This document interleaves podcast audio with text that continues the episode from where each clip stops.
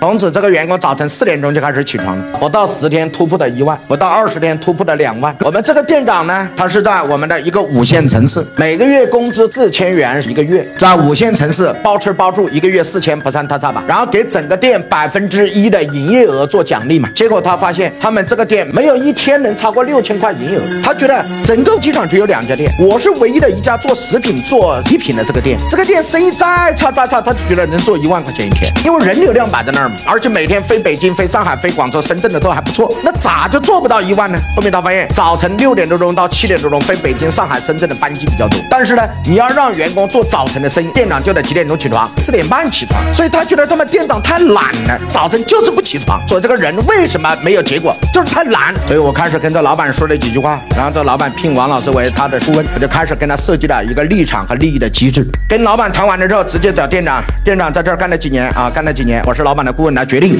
给你来做一个改变。他说无论怎么改，就这样，我已经很努力了。我说是这样的，我跟老板说了，只要是超过六千元以上的每一天，超过的部分你直接提成百分之三十。我说了，六千块以下继续按原来的，六千块以上是你努力的，你努力的，老板说了，把大头全给你，你拿百分之三十。他说是利润百分之三十吗？我说营业额百分之三十。一讲完这句话，那叫老板能不能把写下来？从此这个员工早晨四点钟就开始起床，不到十天突破的一万，不到二十天突破的两万。如果两万块钱一天减去我们的约定六千，乘以他的百分之三十，他一天可以赚到多少钱？四千两百元一天。而过去他的工资是四千块一个月，所以这个人的爆发力就会出来。我们改变了和他的生产关系，从原来的雇佣关系，现在变成了业绩的合作关系，干得多就挣得多。哎，各位老板是还是不是？